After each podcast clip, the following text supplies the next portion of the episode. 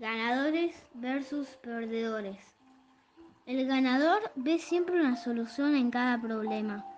El perdedor ve siempre un problema en cada solución. El ganador tiene siempre una respuesta para cada pregunta. El perdedor tiene siempre una pregunta para cada respuesta. El ganador hace sencillas las cosas difíciles. El perdedor hace difíciles las cosas sencillas. El ganador ve en la crisis una oportunidad de crecimiento. El perdedor ve en una oportunidad de crecimiento una crisis. El ganador ve en el nuevo día una oportunidad de trascender. El perdedor pierde la oportunidad de trascender en el nuevo día. El ganador sabe que puede porque Dios lo sostiene.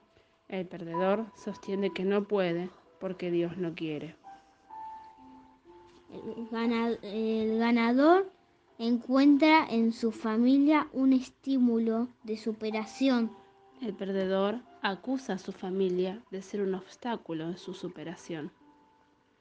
El ganador dice lo puedo hacer hoy antes que sea demasiado tarde. El perdedor dice, es demasiado tarde, no lo puedo hacer hoy. El ganador ve campos verdes detrás de cada piedra. El perdedor ve muchas piedras antes de los campos verdes. El ganador siempre es parte de la solución. El perdedor dice, es posible, pero muy difícil.